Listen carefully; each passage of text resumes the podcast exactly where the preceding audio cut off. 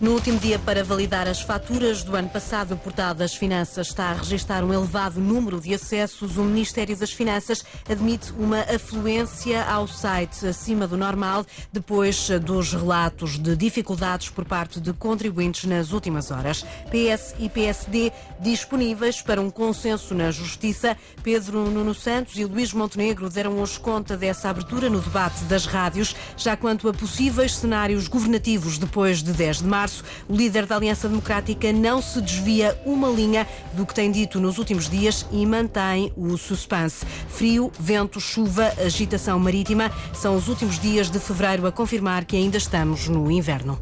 Notícias às três da tarde na Antena 1. A edição é da jornalista Rita Soares.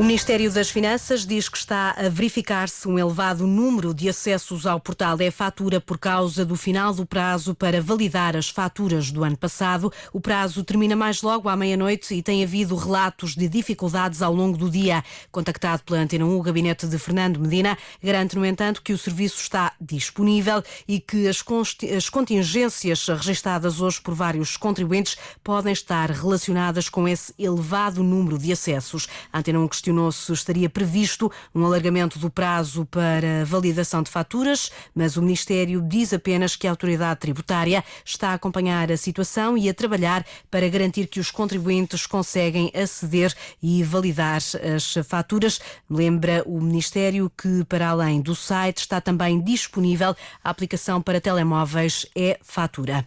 Mantém-se o tabu. Luís Montenegro não esclarece o que vai fazer depois de 10 de março. No debate da rádio esta manhã, o líder da Aliança Democrática foi mais uma vez questionado sobre se admite viabilizar um eventual governo minoritário do PS, mas deu a volta às perguntas e à resposta. Eu só serei primeiro-ministro se ganhar as eleições. E a minha política de alianças é a Aliança Democrática e, eventualmente, a Iniciativa Liberal. O Pedro Nuno Santos está a falar de que Estado social, a afinal. Susana admite pressões por parte do Presidente da República nesta Eu matéria? admito dizer às pessoas que nós, nos primeiros 60 não dias responde, de governo, vamos dar-lhes resposta para, para os problemas que eles têm mais ferventes na saúde.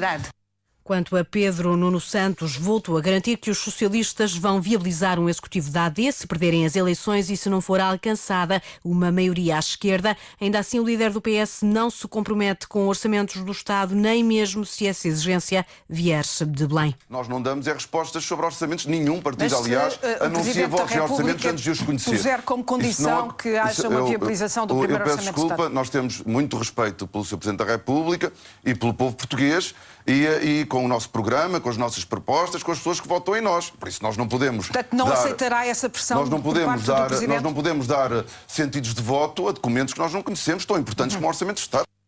O secretário-geral do PS defende ainda que, num cenário de maioria à esquerda, deve haver um acordo escrito, uma condição que foi de resto imposta em 2015 por Cavaco Silva, à época presidente da República. Ora, do lado do Bloco de Esquerda, Mariana Mortágua reitera que o partido está disponível para formalizar esse acordo escrito. Já Paulo Raimundo não acredita que Marcelo Rebelo de Sousa obrigue a esquerda a assinar quaisquer acordos, nem mesmo com a exigência de aprovar orçamentos. À direita, a Iniciativa Liberal insiste que não está disponível para viabilizar um eventual governo minoritário socialista. Rui Rocha rejeita ainda votar uma, uma moção de censura por parte do Chega para derrubar um eventual governo de esquerda, mas admite avançar com uma moção própria. Afirmação do líder dos liberais, depois de Rui Tavares, do Livre, ter acusado a direita de fugir às respostas sobre cenários pós-eleições. O que a direita não responde é o seguinte: vota a favor dessa moção de rejeição do Chega, porque eu ouvi o Rui Rocha dizer que tinha a posição mais clara de todos os partidos.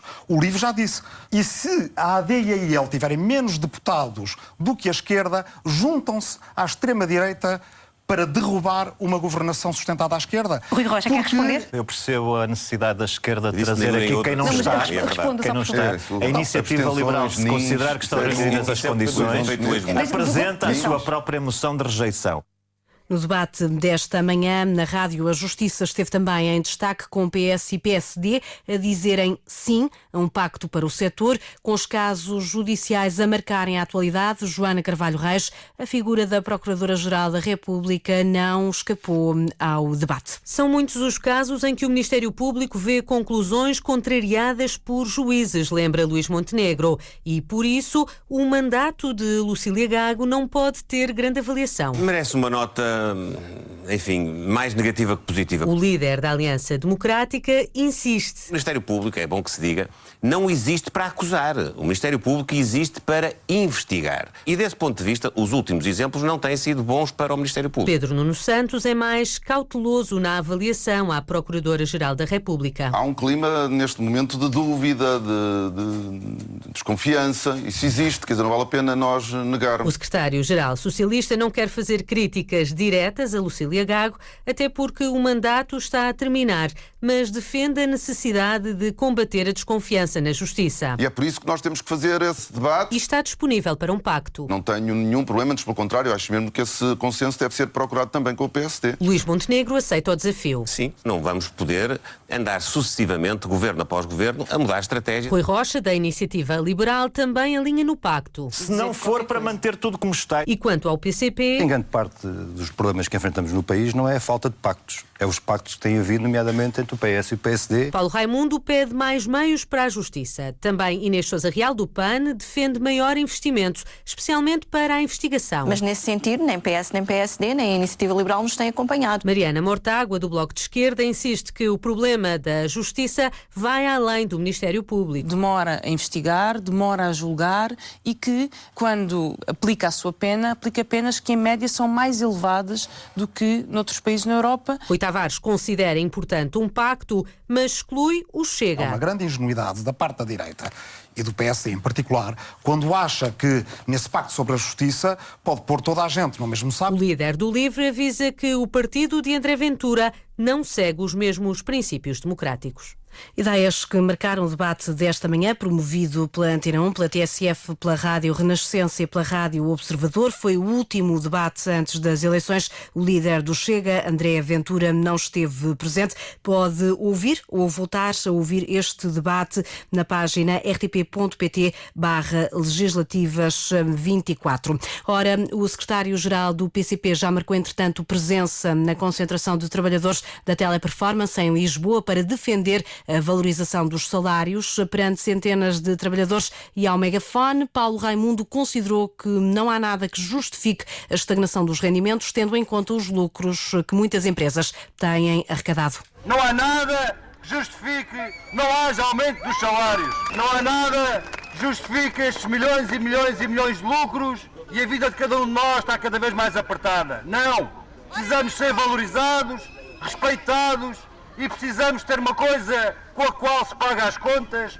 que se paga a renda, que se paga a alimentação, que é salários e salários. E salários não são bónus, salários não são prémios, salários é aquilo que cai ao final do mês de forma certa. Paulo Raimundo, secretário-geral do PCP, há momentos em Lisboa na concentração de trabalhadores da Teleperformance. É também um protesto ao qual se juntou, entretanto, o Bloco de Esquerda. Alexei Navalny estava prestes a ser libertado na altura em que morreu, graças a uma troca de prisioneiros. Foi o que disse hoje a ativista anticorrupção e colaboradora de Navalny, Maria Pevkish, num vídeo publicado no YouTube. Ela explica que estava a ser negociada a troca de Navalny e de dois norte-americanos por um membro dos serviços de segurança russos que está detido em Berlim. Essas negociações, explica, estariam na fase final quando Navalny morreu. Alexei Navalny podia estar sentado no meu lugar hoje, agora mesmo. Não é uma figura de estilo. Podia e devia ter acontecido. Navalny deveria ter sido libertado nos próximos dias, porque alcançámos uma decisão que permitia uma troca de prisioneiros. No início de fevereiro, Putin ofereceu-se para trocar o assassino do Serviço de Segurança FSB, Vadim Krasikov, que está a cumprir pena em Berlim por homicídio, por dois cidadãos norte-americanos e por Alexei Navalny. Recebi confirmação de que essas negociações estavam na fase final na noite de dia 15 de fevereiro. A 16 de fevereiro, Navalny foi morto. De acordo com esta colaboradora da equipa de Navalny, o líder da oposição russa terá sido morto a 16 de fevereiro porque o presidente Vladimir Putin não conseguia tolerar a ideia de que Navalny poderia vir a ser eh, libertado. Sem sinais de acalmia em Gaza, o primeiro-ministro palestiniano Mohamed Shitayeh formalizou por escrito o pedido de demissão. Fica agora nas mãos do presidente da autoridade palestiniana, Mahmoud Abbas, a decisão sobre o próximo executivo, Nuno Carvalho presidente palestiniano Mahmoud Abbas ainda não disse se aceita ou não a demissão do primeiro-ministro, mas o pedido de demissão acontece com o presidente Mahmoud Abbas cada vez mais pressionado para mudar o órgão que irá governar o enclave depois da guerra. O demissionário primeiro-ministro palestiniano, um economista que tomou posse em 2019, defende que o próximo governo precisará do consenso de todos os palestinianos e terá de levar em conta a nova realidade na faixa de Gaza. Precisará também de exercer o poder em toda a Palestina e não só na Cisjordânia. Atualmente é o Hamas quem manda de facto em Gaza, desde as lutas fraticidas de 2007 entre os palestinianos. A Fatah, que lidera a autoridade palestiniana, e o Hamas têm estado em negociações para um governo da unidade nacional. Vão encontrar-se novamente depois da manhã em Moscovo. Espera-se que do encontro saia um acordo para a governação dos palestinianos. O presidente Mahmoud Abbas, de 88 anos, tem sido criticado pela incapacidade de liderar o território debaixo de ataques dos israelitas há quase cinco meses.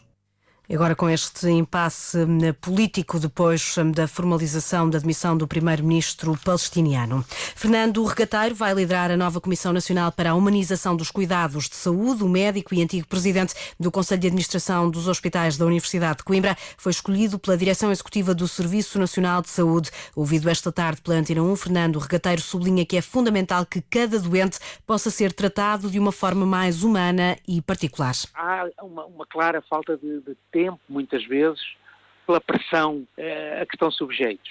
Leva que, frequentemente, cuidar mais do tratar da doença em si do que do doente em si. E que, que mais-valia é que, é que vai e a mais -valia, A mais-valia é que cada um de nós, quando está doente, tem uma doença para tratar e quer a doença tratada, mas não deixa de ser pessoa. Isto é, é continua a querer ser tratado pelo nome, por exemplo, a querer ser tratado e, e que lhe seja explicado o que está a ser feito, a ser informado da sequência do seu tratamento, Declarações de Fernando Regateiro, entrevistado pela jornalista Natércia Simões. A nova Comissão Nacional para a Humanização dos Cuidados de Saúde já está a trabalhar e vai identificar as práticas que correm bem e adotar essas medidas em todo o SNS para que cada doente seja observado de forma diferenciada. A Polícia Judiciária está a investigar um cadáver que foi encontrado hoje em avançado estado de decomposição numa zona de mato, perto do Hospital de São Francisco Xavier, em Lisboa. É uma informação informação avançada à agência Lusa por fonte do Comando Metropolitano de Lisboa da PSP. Para já desconhece-se tanto o sexo como a idade da vítima. Sabe-se apenas que a Polícia de Segurança Pública tomou conta da ocorrência, tendo entregue o caso à Polícia Judiciária. O mês de fevereiro vai acabar com vento forte, com frio, com chuva. Até ao próximo fim de semana vão passar por Portugal três massas de ar polar e várias frentes de precipitação. Hoje e amanhã, nove distritos estão sob aviso laranja com ondas que podem chegar aos 11 metros, explica a meteorologista Patrícia Gomes, do Instituto Português do Mar e da Atmosfera. Um aviso de agitação marítima, que do modo geral, neste momento, está um, toda a costa ocidental sob aviso laranja, exceto o distrito de Setúbal, uh, para ondas de noroeste com 5 a 6 metros, uh, que pontualmente poderão atingir uma altura máxima de 11 metros, uh, e este aviso irá terminar amanhã. O aviso laranja termina na próxima madrugada, sensivelmente uh, em toda a costa ocidental, passando depois a um aviso amarelo. Na Madeira, a Capitania do Porto do Funchal emitiu avisos de vento forte para a orla marítima. São avisos que vão estar em vigor até às 6 da manhã de amanhã. A Capitania recomenda aos proprietários e armadores que garantam a segurança das respectivas embarcações e pede todos os cuidados possíveis para que se evitem riscos. A fechar, digo-lhe que as eleições no Futebol Clube do Porto vão ser no dia 27 de abril, sábado. A notícia é avançada pelo Jornal de Notícias que refere que a mesa da Assembleia Geral do Clube marcou as eleições para o fim de semana em que o Porto recebe o Sporting num jogo da jornada 31 do Campeonato de Futebol. Edição das 3 da tarde na Antena 1 com a jornalista Rita Soares, simultâneo da Antena 1 com a RDP Internacional, Antena 1 Madeira e Antena 1 Açores. Lembro também que a informação está em permanência em notícias.rtp.pt.